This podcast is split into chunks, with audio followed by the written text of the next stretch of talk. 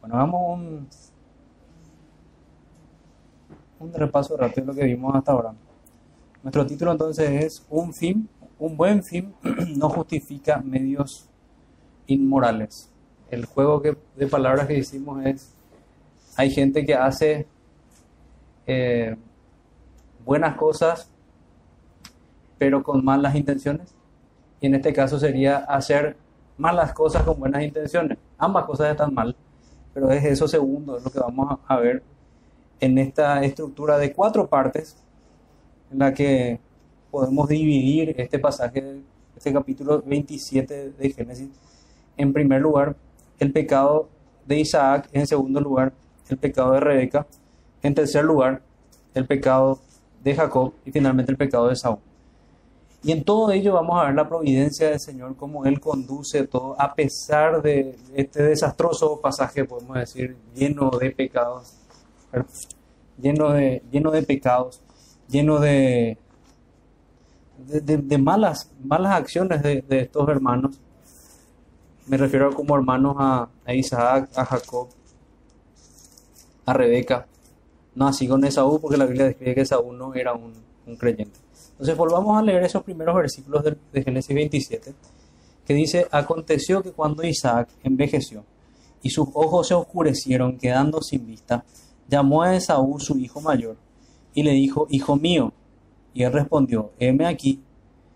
Y él dijo, he aquí, ya soy viejo, no sé el día de mi muerte. Toma pues ahora a tus, tus armas, tu aljaba, y tu arco, y sal al campo y tráeme casa, y hazme un guisado como a mí me gusta, y tráemelo y comeré, para que yo te bendiga antes que muera. Y Rebeca estaba oyendo cuando hablaba Isaac a Esaú su hijo, y se fue Esaú al campo para buscar la casa que había de traer. Y entonces ahí viene versículo 6, ya empieza el plan de, de Rebeca habló con Jacob y, lo demás. Entonces, lo que, lo que habíamos dicho aquí es que estábamos describiendo la edad de Isaac. Isaac tenía aquí 137 años. Él pensaba que ya iba a morir, ya estaba ciego. Pero la escritura nos muestra con otros pasajes. No me voy a ir a, ese recorrido porque hay un, un cálculo con la vida de José que tenía 30 años y que hay, hay varios detalles que en cuanto a la edad de José y luego de nos hacen llegar a la edad de, Isaac. Pero simplemente cada uno, lo que, lo que, le puedo decir, cada uno puede hacer ese cálculo y llegar a esa edad de, de Isaac. 137 años. Le quedaba todavía 43 años porque la escritura escribe que tenía 180 años.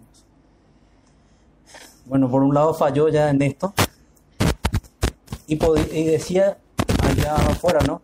Que no solamente estaba ciego físicamente, sino que manifestó una ceguera espiritual. Una ceguera espiritual y van a entender por qué. Y podemos entender ya por qué. En los versículos anteriores, o sea, en el versículo anterior al, al capítulo 27, en Génesis 26, 35 y 34 y 35, dice que Saúl se casa con unas mujeres hititas y que Esaú fue amargura de espíritu para Isaac y para Rebeca. Una muestra evidente de un hombre que no le importaba obedecer la palabra de Dios, no le importaba obedecer a sus padres. En el capítulo 25 veíamos cómo él no le importó la bendición de Dios, no le importó la primogenitura, la vendió. Dijimos que la primogenitura es el derecho que tiene el primer hijo de recibir incluso el doble de la herencia de suceder al padre en la familia, en el cuidado sacerdotal de la familia. Y en el caso de la familia de Abraham, de recibir las promesas de Dios.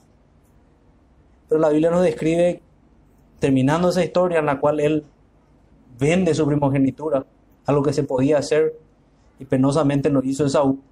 Dice el versículo 34, entonces Jacob dio a Esaú pan y el guisado de las lentejas, y él comió y bebió, y se levantó y se fue. Así menospreció Esaú la primogenitura. Menospreció la primogenitura, menospreció al Señor, menospreció sus promesas, menospreció la palabra de Dios. Eso, fue, eso es lo que tenemos del carácter de Esaú. Pero por alguna razón Isaac no lo estaba viendo así. O si lo veía, él insistía en esto. Aún más, al principio de la vida de estos hermanos, ya cuando estaban en el vientre, había una disputa en el vientre, y Dios se revela a Rebeca y le dice, le cuenta lo que estaba pasando, que había dos naciones en su vientre, y que el, menor el mayor serviría al menor. Le habla ya de ese conflicto. Ellos ya sabían quién era el escogido de Dios, quién era el que iba a recibir la bendición. El mayor servirá al menor. El menor era a quien el Señor había escogido para depositar sus, sus bendiciones. Pero Isaac insistía en bendecir a Esaú. Entonces así se manifiesta esta ceguera espiritual, además de la ceguera física que decíamos. No tenía delante de sus ojos las promesas de Dios, podemos decir en conclusión, sino que las echó a sus espaldas. Había una evidente impiedad de su hijo Esaú, él la estaba pasando por alto. Había un favoritismo también por, por, por Esaú. Y eso es un, un pecado que ya señalamos también cuando hablamos del capítulo 25. Es un pecado mostrar favoritismo por un hijo. Estamos propiciando pecados. Aquí quien debería ser el sacerdote, el que pone en orden la familia, él es el que estaba causando varios desórdenes espirituales, desórdenes familiares. En este caso mencionamos ese, ese favoritismo de, de Isaac, movido por qué? Por gustos personales, movido, podemos incluso tomar otros pasajes de las escrituras, otras expresiones, como diciendo, por pasiones desordenadas, por gustos personales, por un placer en una comida. Señala también ahí la escritura, le gustaba mucho la comida que traía de su casa.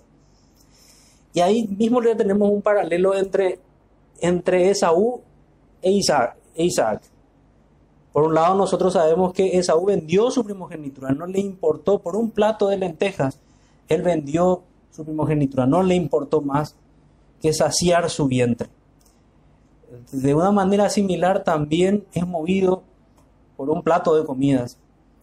Isaac es inclinado Probablemente había más cosas que le inclinaban a favorecer a, a Esaú, pero es inclinado también por eso, eso menciona la escritura.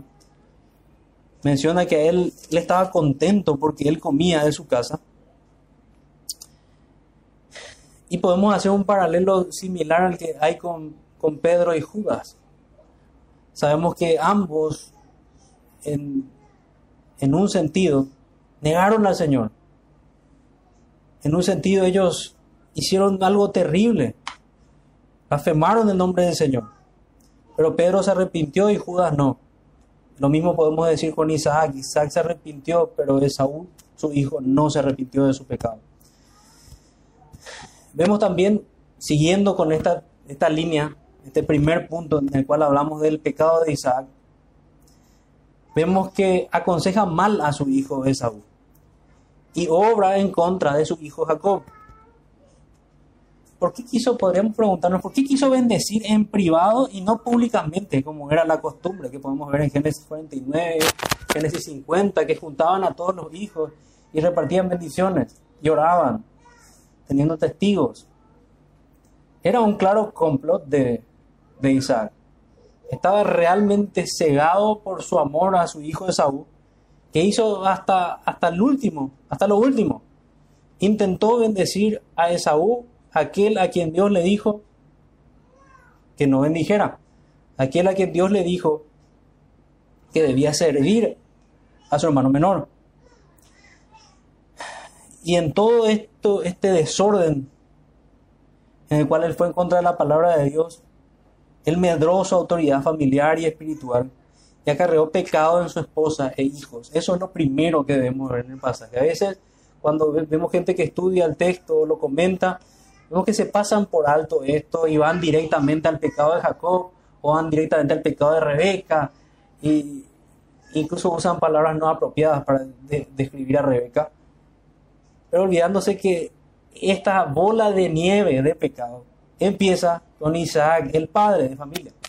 Y aquí estamos, padres de familia, entonces debemos nosotros entender que así como Isaac, nosotros somos responsables de probablemente una cadena de pecados que podemos desatar en nuestras familias por hierros nuestros, por tropiezos, por cegueras nuestras, por insistir con pasiones desordenadas, por insistir con gustos para decidir cuestiones espirituales, en lugar de basarnos en las promesas de Dios, en la palabra de Dios, y así guardar nuestro corazón, recordando que nuestro corazón es engañoso más que todas las cosas. Nadie se engañe con esa, aquella frase, eh, sigue tu corazón. Eso es una frase bien diabólica. Nuestro corazón es engañoso. Más bien deberíamos decir, sigue la palabra de Dios. Luego en la ceguera espiritual podemos ver que en parte de esta ceguera espiritual es el intento de Isaac de ir en sentido contrario a la soberanía de Dios, a la soberana voluntad de Dios. Él decididamente va en contra. Él conocía mejor que nosotros esta historia. Él estuvo allí con Rebeca cuando estaban los niños en el vientre. Él recibió esa revelación. Él conocía la palabra de Dios. Él vio la rebelión de su hijo, vio a un hombre impío, porque ya no era un niño, casándose con mujeres hititas. Él vio eso, vio a un hijo que no, no le importaba traer amargura y aflicción de espíritu a sus padres. Pero sin embargo, él insistía en bendecirlo. Es, es bastante llamativo. Una comparación del estado de Isaac en este punto podemos verla con Balaam. Porque de la misma manera que Dios condujo a Balaam a hacer lo que él quería, a pesar de que el corazón de Balaam era malo, hago la salvedad de que Isaac sí es un creyente. De esa misma manera en la cual el Señor hizo que un burro le hable. Y por medio de, ese burro hizo que se cumpla lo que él quería. Así también por los medios providenciales que vamos a ver en esta historia.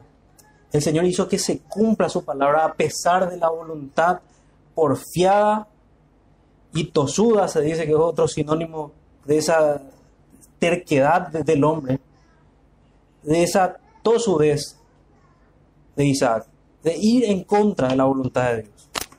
Si vamos a graficar, es como un hombre que insiste, levanta el brazo y dice, no, yo voy a hacer lo que quiero. Mientras que Dios le está diciendo lo que debe hacer. En Proverbios 16, 9 dice, el corazón del hombre piensa su camino, más Jehová endereza los pasos. Y damos gracias a Dios por eso. Porque si bien vamos a ir viendo los pecados de estos hombres, que en principio ya dijimos que Isaac es un creyente, que Rebeca es creyente y también así nos muestra que Jacob es un creyente, vamos a ver sus pecados, vamos a ver pecados que realmente traen vergüenza a, su historia. Y debemos mencionarlos tal cual como son, terribles. Y, pero también debemos ver a la luz de eso nuestras maldades semejantes para arrepentirnos y también temer.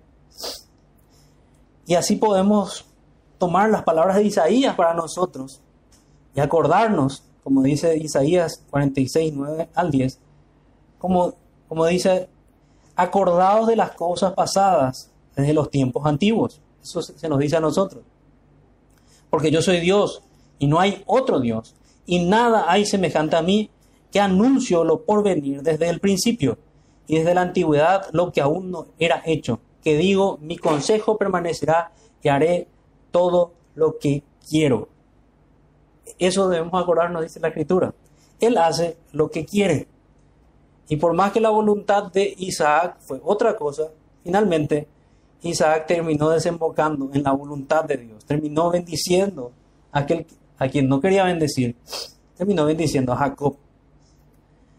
Un comentarista de nombre Henry Morris dice lo siguiente, como cerrando este tema del, de la terquedad de, de Isaac. Pero a pesar de la introducción de Dios pero de la instrucción de Dios acerca de Jacob antes de su nacimiento, a pesar de la clara superioridad de carácter y del discernimiento espiritual y de las convicciones de Jacob sobre Esaú. A pesar de la legalización de Jacob de su derecho de la primogenitura de Esaú, confirmado por el solemne juramento de Esaú, a pesar de la obvia indiferencia de Esaú de su herencia espiritual y de la voluntad de Dios, a pesar de todo eso, Isaac determinó que iba a dar la bendición a Esaú. Bueno, ahí podremos hacer una aplicación rápida para no quedarnos solamente con qué terrible es Isaac. Sí, qué terrible fue Isaac aquí, pero qué terrible somos nosotros cuando ese, esa lista de a pesar de esto y de esto y de esto y de esto y de esto otro, aún así hago lo malo. Y cada uno puede recordar eso.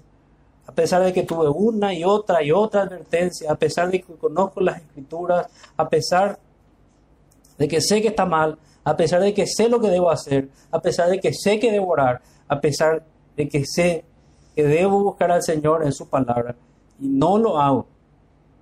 Esa podría ser una aplicación para nosotros y ver así nuestra maldad. Pecó, como decíamos esta mañana, decía el pastor esta mañana, pecó contra la luz de la revelación y la autoridad de Dios. Y él insistía en que es mucho mayor el pecado así. Y es bien terrible. Y deberíamos temer porque eso tienen por práctica los hombres impíos. Los hombres impíos practican el pecado y tienen poco ir en contra de la revelación de Dios una y otra vez. El creyente, y los que estamos aquí, va a ser también el caso, vamos a incurrir en este tipo de pecados. Vamos a ir en ocasiones, penosamente, también como estudiábamos en la confesión ayer, en contra de lo que conocemos que está bien. Vamos a traer vergüenza al testimonio cristiano. Pero no obstante, el Señor nos va a traer nuevamente al arrepentimiento. Y vimos una lista de razones por las cuales podría ocurrir eso. Tal vez pudimos habernos confiado, tal vez necesitamos tener más cercanía con la palabra de Dios. Hay un montón de cosas que el Señor puede estar haciendo, probando nuestro corazón, así como fue con el rey Ezequías, para que nosotros sepamos lo que hay en nuestros corazones. Ese fue otro hombre creyente que pecó terriblemente también delante de Dios. Pasemos al siguiente punto del pecado de Rebeca. Aquí vimos a Isaac, en ese orden familiar, el primer responsable Isaac, luego Rebeca. Una comparación aquí con, con Rebeca, porque alguno podría pensar, bueno, Isaac pecó, entonces los, otros ya están atenuados en su pecado. No. Hay un texto, lo traigo solamente como comparación, que dice, la blanda respuesta aplaca la ira. O sea, yo no estoy justificado en enojarme y airarme porque el otro se airó conmigo y me maltrató. Yo tengo la responsabilidad de cortar con ese pecado y responder blandamente. Eso es a la luz del proverbio. Y ese es un ejemplo. Lo mismo Rebeca, ella tenía que obrar rectamente, a pesar de que su esposo no estaba obrando correctamente. No fue lo que ocurrió. Veamos desde el versículo 6. Dice entonces Rebeca habló a Jacob, su hijo, diciendo, he aquí, yo he oído a tu padre que hablaba con Esaú, tu hermano, diciendo, fíjense, ese es un detalle providencial. Ya con esos detalles nos muestra el Señor cómo ninguno puede engañar a Dios, ni se va a salir con la suya en sus pecados. El Señor fue el que estableció que Rebeca esté allí en medio de ese complot, que esté allí escuchando el plan de, de Isaac. Dice, he aquí yo he oído a tu padre que hablaba con Esaú, tu hermano, diciendo, tráeme casa y hazme un guisado, para que coma y te bendiga en presencia de Jehová antes que yo muera. Ahora pues, hijo mío, obedece a mi voz en lo que te mando. Ve ahora al ganado y tráeme de allí dos buenos cabritos de las cabras y haré de ellos viandas para tu padre, como a él le gusta. Y tú las llevarás a tu padre y comerá para que él te bendiga antes de su muerte. Y Jacob dijo a Rebeca, su madre, He aquí Esaú mi hermano es hombre belloso y yo lampiño. Quizá me palpará mi padre y me tendrá por burlador y traeré sobre mí maldición y no bendición. Y su madre respondió, Hijo mío, sea sobre mí tu maldición, solamente obedece a mi voz y ve y tráemelos. Y a partir de ahí podemos ver, ya empezaba antes la descripción de los pecados de, Jacob, pero podemos ir conociendo los, pecados de, Jacob. Entonces, viendo, meditando rápidamente en los pecados de Rebeca, la esposa de Isaac, con el ejemplo que dábamos de Proverbios, concluimos que nada justifica un pecado en particular. Nosotros no podemos decir que es una reacción sumamente natural o humana, como decía también el pastor. El hombre peca y se, y se justifica y quiere culpar a otro. Lo mismo. Nosotros pecamos y decimos, no, pero él empezó. Y con los niños pasa lo mismo. Esa alarma parece que se activa ya de niños, no querer cargar con la responsabilidad, con la culpa. Entonces, nada, en este caso en particular, el pecado en particular de Rebeca, justifica deshonrar la autoridad de su esposo. Nada. Ella debía honrar a su esposo a pesar de sus hierros. Ella debía utilizar los medios adecuados, tal vez exhortar a su esposo, decir, mira, vos no estás atendiendo la, la voluntad del Señor aquí. Pero no fue lo que ocurrió. No fue lo que ocurrió. En lugar de hablar con él, idea un plan para engañar a su esposo ciego. Y podemos decir que aquí hace algo similar a lo que hace Isaac. Vemos también la responsabilidad de Isaac allí. Él puso el ejemplo del complot. Bueno, aquí la esposa le hace un contracomplot. Y hace algo malo Rebeca. Peca contra su hijo Jacob también al inducirle a pecar contra su padre, a engañar a su padre. Y peca contra su hijo Esaú. No solo al engañarlo, sino también al desfavorecerlo, en el trato, lo mismo que decíamos antes, este favoritismo que no hace bien. Ella se refiere a Jacob como mi hijo, pero se refiere a Isaac como tu hermano. lo mismo pasa con, con Isaac, a Esaú como su hijo y a Jacob como el hermano. Eso no debemos definitivamente imitar de, Isaac. Nosotros debemos propiciar un ambiente familiar en el que el amor sea claro, no poner estorbos al amor de nuestros hijos, no hacer que haya enemistad entre ellos, que fue lo que propiciaron finalmente estos padres. favoritismo de Isaac movió, movido también, eh, perdón, el favoritismo de Rebeca, movido también por gustos personales. Podríamos, porque lo vemos aquí a Jacob cocinando, Jacob era el que estaba en la casa, podemos incluso tomar ese mismo paralelo también en que movido nuevamente por aquel plato de comida toman decisiones espirituales. Aunque en tenemos que subrayar si aquí algo bueno en Rebeca y también en Jacob. Rebeca estaba buscando la voluntad de Dios. Rebeca estaba recordando la palabra que Dios le había dado ya cuando estaba embarazada. Y Rebeca estaba insistiendo, por eso que decíamos al principio en la introducción, que estaba un, un, buen fin no justifica medios inmorales. Ella tenía un buen fin, ella quería que avance la promesa, pero los medios eran incorrectos. Podemos decir aquí que mientras que Isaac pecó contra la palabra de Dios, rebelándose contra la autoridad de la palabra de Dios, Rebeca pecó contra la suficiencia de la promesa de Dios para ella no fue suficiente, entonces ella tuvo que idear un plan para que la palabra de Dios se cumpla. ¿Cuántas veces podemos ver lo mismo también nosotros? Queremos, no creo que decir la verdad aquí no va a resultar. O creo que hacer lo correcto aquí no me va a traer buenos resultados. Y tenemos que aprender del Salmo que nos dice que aún jurando en daño suyo, Él va y dice lo correcto.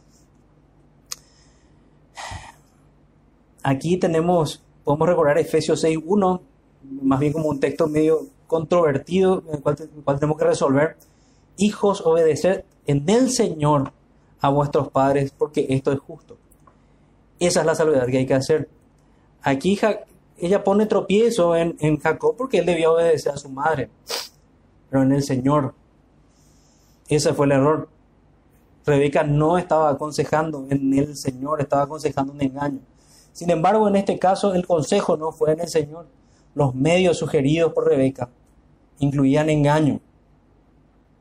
Y contrastemos eso para que sea más claro para nosotros con los atributos de Dios. Nuestro Dios es un Dios de verdad, no un Dios de mentiras. Y si hay engaños, no estamos obrando como el Señor, no estamos imitando a Cristo. Ella buscó obtener un resultado legítimo, un resultado correcto, pero de manera incorrecta. Así como su marido pecó contra la palabra de Dios, repito esto, no por no creer en ella, en la palabra directamente, sino por desconfiar en su eficacia para procurarla por medio de pecados. Y luego vemos que penosamente pronuncia una frase que solamente Cristo podría pronunciar, sea sobre mí tu maldición. Eso podemos decir aleluya y gloria a Dios que, que Cristo pronunció palabras semejantes y la maldición de nuestros pecados fue sobre él. Pero una mujer o un hombre no pueden decir una frase como esa.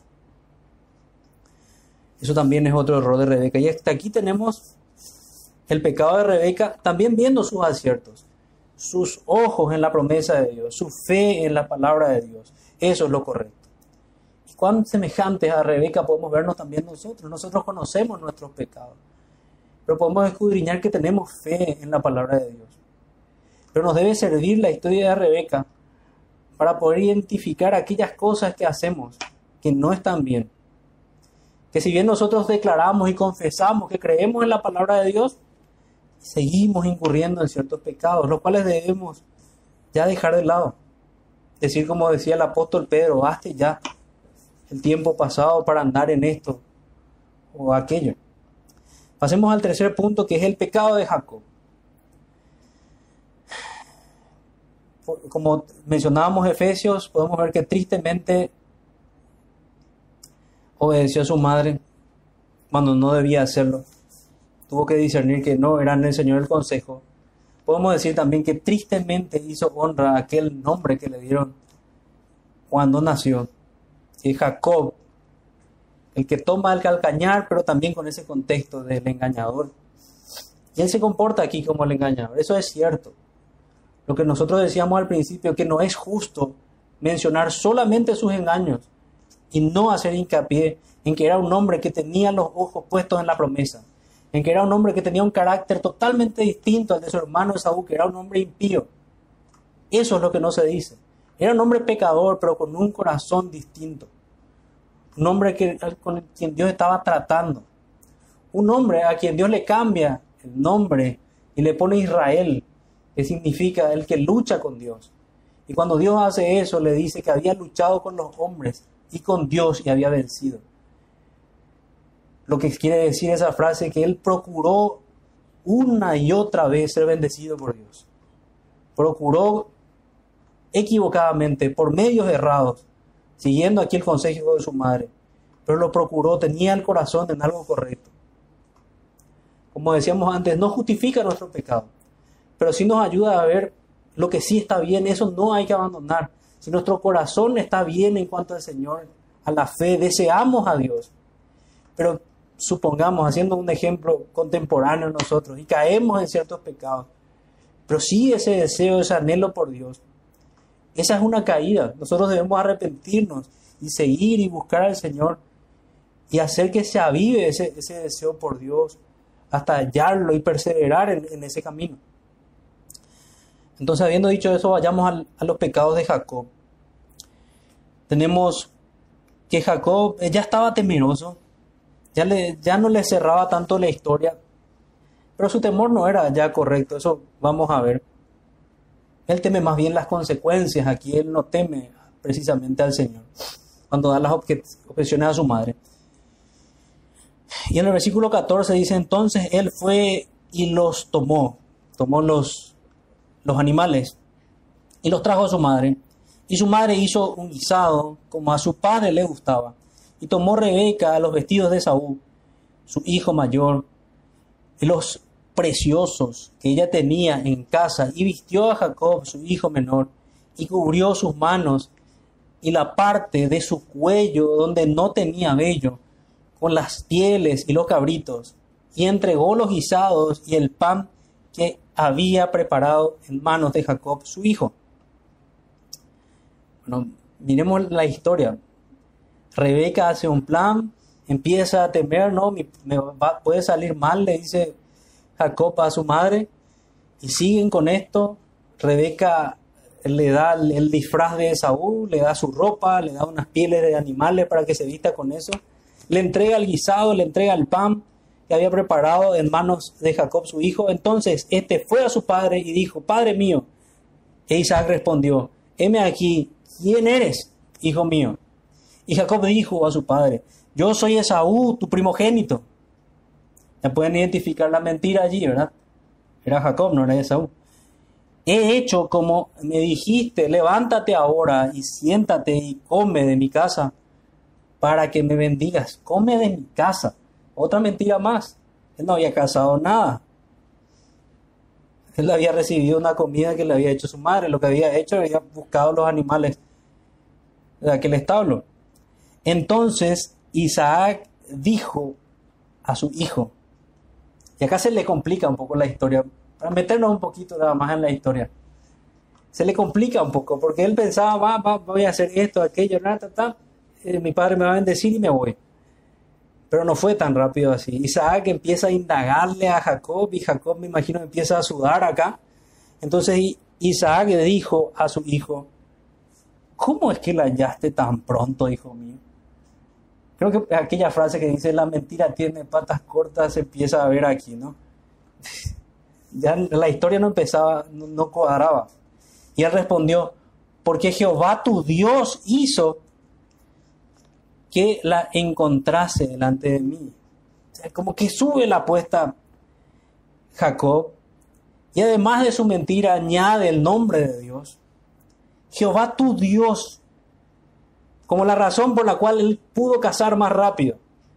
El Señor me bendijo, dice. Jehová tu Dios, menciona el nombre de Dios hizo que la encontrase delante de mí.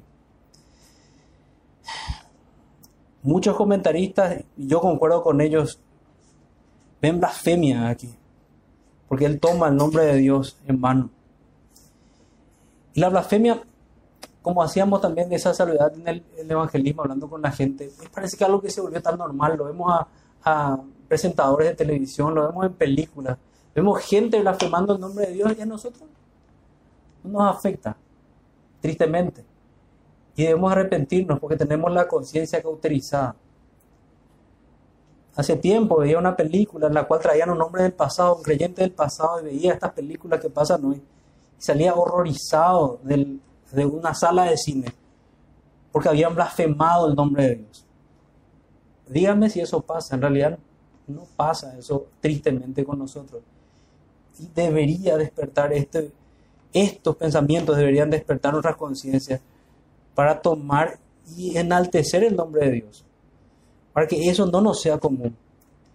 Porque si es común, no solamente lo vamos a escuchar, sino que vamos a incurrir en los mismos pecados, en las mismas blasfemias. Es algo normal, es algo pequeño, no es algo pequeño. Lo de Jacob aquí es similar a aquel que dice, te juro por Dios esto o aquello, y es una mentira. Eso además de ser una mentira, es una blasfemia. Versículo 21 dijo, e Isaac dijo a Jacob, acuérdate ahora y te, eh, y te acércate, perdón, ahora, sigue la historia, y te palparé. Digamos que estaba haciendo, estaba dudando él. Quiere tocar a su hijo. Hijo mío, por si eres mi hijo de Saúl o no. Y se acercó Jacob a su padre Isaac, quien le palpó y dijo, la voz es la voz de Jacob. Este hombre ciego tenía bien entrenados sus oídos y dijo, esta no es la voz de, de, Esaú, esta es la voz de Jacob. Pero las manos, las manos son las manos de Esaú. Y no le conoció porque sus manos eran vellosas como las manos de Esaú. Y le bendijo. Y dijo, ¿eres tú mi hijo Esaú? Vuelve a preguntar. Y Jacob respondió, yo soy. Dijo también, acércamela y comeré de la casa de mi hijo. Digamos que esta era la última prueba, iba a comer la comida, si era realmente aquella comida que preparaba su hijo Saúl, era su comida favorita, para que yo te bendiga. Y Jacob se le acercó e Isaac comió. Le trajo también vino y bebió. Le dijo Isaac, su padre, acércate ahora y bésame, hijo mío. Jacob se acercó y le besó y olió a Isaac el olor de sus vestidos y le bendijo, diciendo, le probó en todos los sentidos que tenía él a su disposición, con el oído, con el tacto, con el olfato. Y aún así fue engañado. Y, Jehová se y Jacob se acercó y le besó y olió, a Isaac el olor de su vestido y le bendijo diciendo, y esta es la bendición, mira el, el olor de mi hijo como el olor del campo que Jehová ha bendecido. Dios pues te dé del rocío del cielo y de las grosuras de la tierra y abundancia de trigo y de mosto.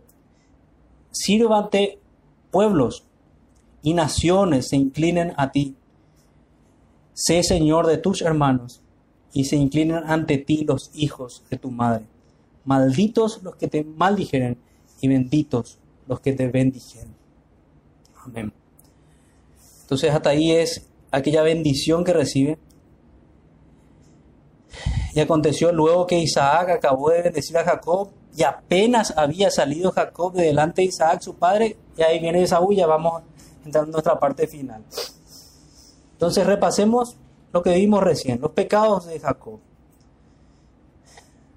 Hizo honra a su nombre, habíamos dicho, mostró como un engañador.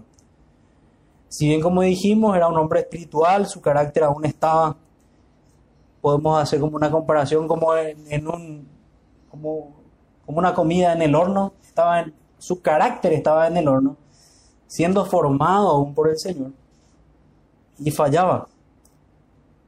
Evidente era el pecado de su padre, eso también podemos ver. Lo que debió hacer él entonces, ¿qué fue? Es confrontarlo. No debió engañarlo, sino confrontar a su padre debió también confrontar a su madre. La historia es bien compleja. Nosotros hoy mirándola de lejos podemos ver claramente los errores, pero muy probablemente si estamos en situaciones similares terminemos fallando también como ellos. Debió también confrontar a su madre. Digo esto porque traigamos a la memoria, tenemos a un Isaac que estaba menospreciando las promesas de Dios. Rebeca ve que las promesas de Dios están siendo menospreciadas. También lo ve Jacob. Ven a un hermano que menosprecia las, promesas. Y ellos ven, no saben qué hacer. Responden mal. Cierto, debieron buscar al Señor y debieron confrontar el pecado. Pero era compleja la situación. En cambio, lo que hizo Jacob, recordemos aquí su pecado, decidió el camino del teatro, podemos decir. Este es el trabajo de los hipócritas. A una comparación. La simulación. Él no debió simular de tal manera. Sin duda fue un grave pecado e hizo bien al temer inicialmente, lastimosamente, por motivos equivocados. Temió las consecuencias, no el pecar contra el Señor y contra su Padre.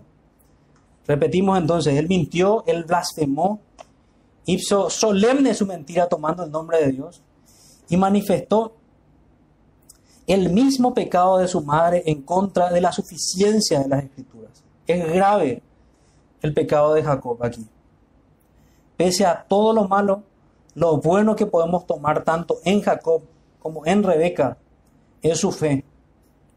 Es así que incluso pese al engaño podemos llegar a ver aquí un tipo de Cristo. Por lo menos eso es como consolador ver el Evangelio. Porque una de las preguntas que tenemos en las aplicaciones es eso, cómo vemos al Evangelio. Y una de las formas es aquí. Se ve una suerte de tipo de Cristo, no perfectamente. Y, les muestro cómo.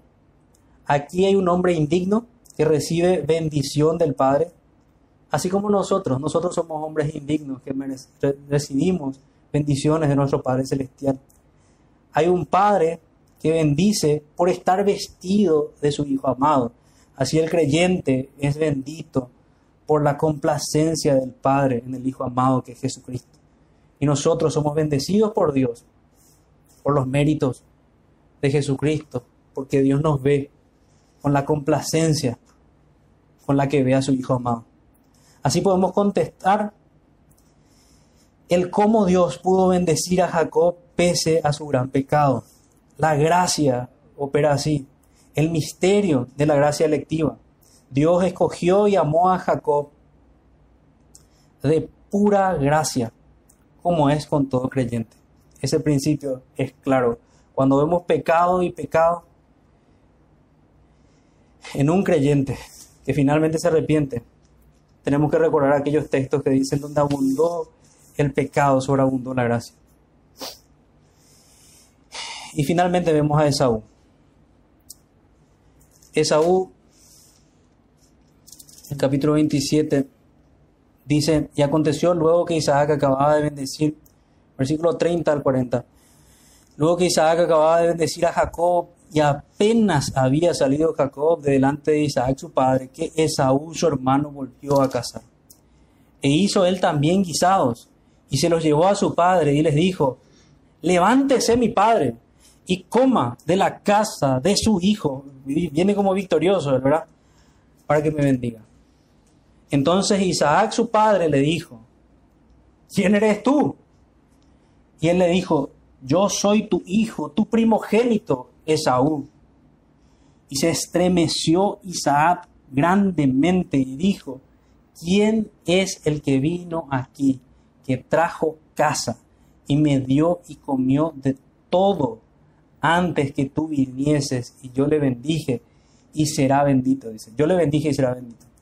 Vuelvo a leer, ¿quién es el que vino aquí, que trajo casa y me dio y comió de todo antes que tú vinieses? Yo le bendije y será bendito. Eso es lo que dice allí.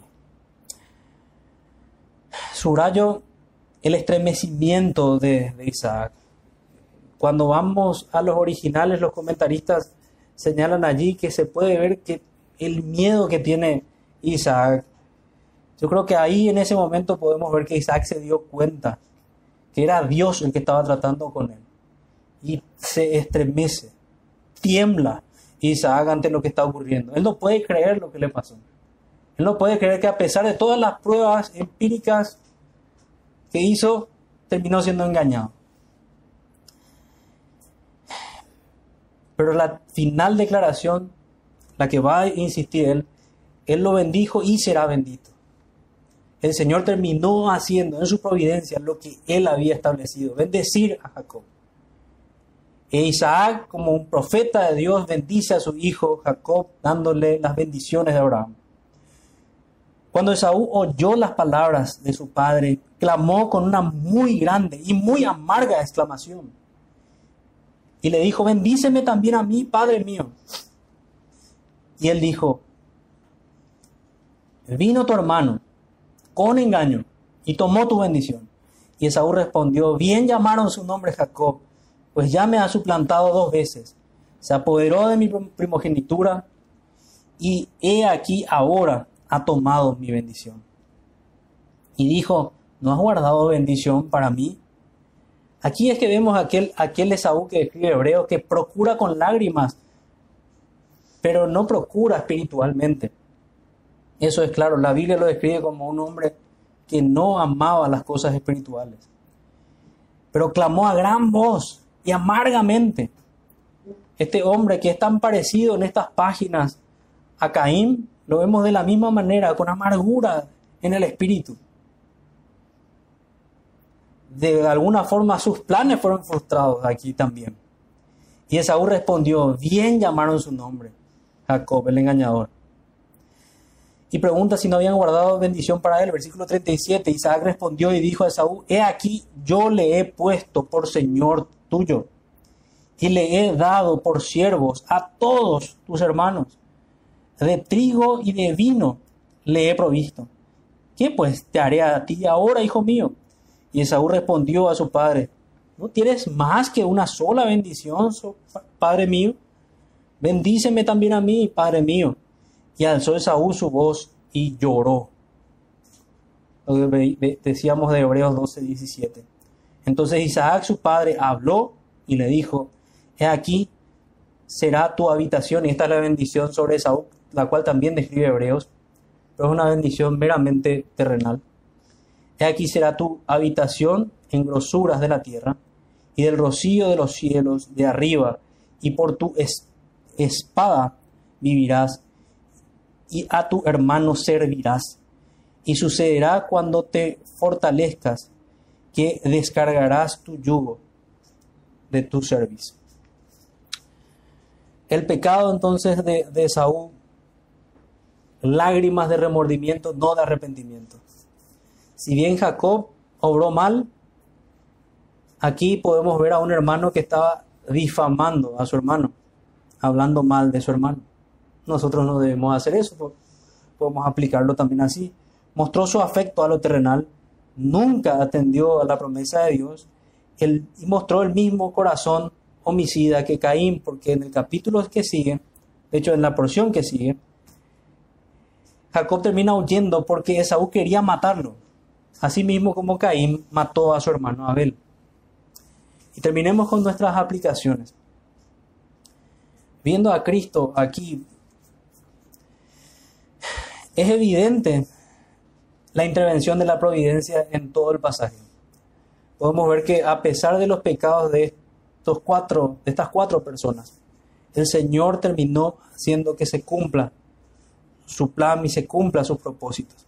Así como fue con el Señor Jesucristo también, lo que hicieron los hombres, lo cual estaba establecido por el previo consejo de Dios.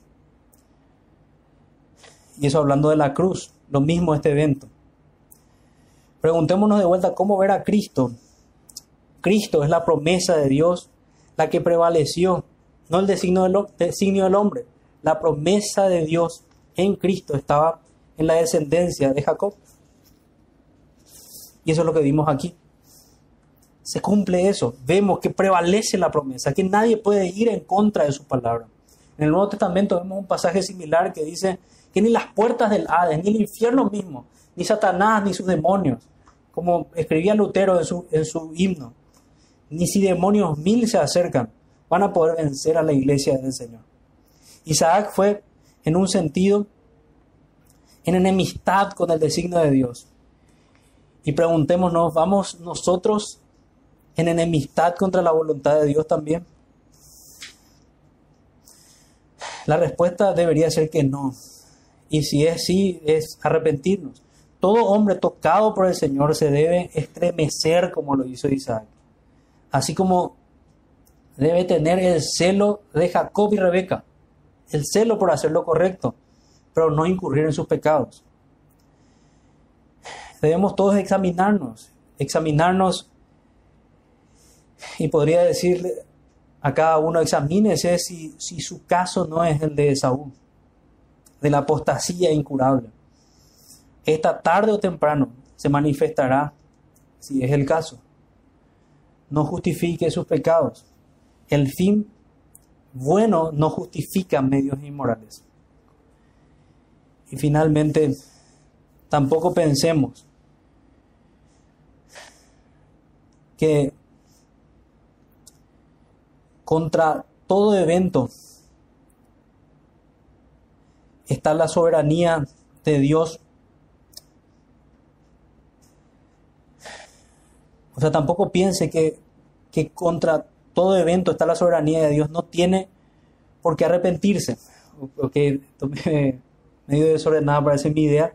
Pero lo que quiero decir aquí es que no pensemos que porque todo evento está en la soberanía de Dios, todo evento está en los planes de Dios, entonces no pasa nada con nuestro pecado. Esa es una, un engaño de Satanás.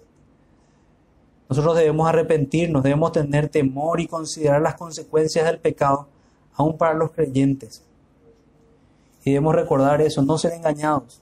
Si hoy podemos ver pecados semejantes a los de Rebeca, a los de Isaac, a los de Jacob o incluso a los de Esaú, lo que debemos hacer es arrepentirnos. Sí, entender que todo está en la soberanía de Dios, pero no consolarnos en eso. No consolarnos en eso como estudiábamos ayer. Entonces, Oremos para que, para que esto quede grabado y que nuestras intenciones realmente sean, no solamente, pero nuestras intenciones sean buenas, sino también los medios que utilizamos. Oremos, hermanos. Padre nuestro que estás en los cielos, te damos gracias por tu santa palabra, te damos gracias por tus instrucciones morales para nosotros, te damos gracias también porque podemos conocer tu soberanía, tus decretos. Y te pedimos perdón, Señor, por nuestra necedad, por todas las veces que corremos tras nuestros propios deseos en lugar de correr tras tu voluntad. Te pedimos que esto que escuchamos hoy nos ayude a tener temor, nos ayude a correr en sentido a tu palabra, en sentido a tus buenos propósitos, a tu voluntad. Oramos en el nombre de Jesús. Amén.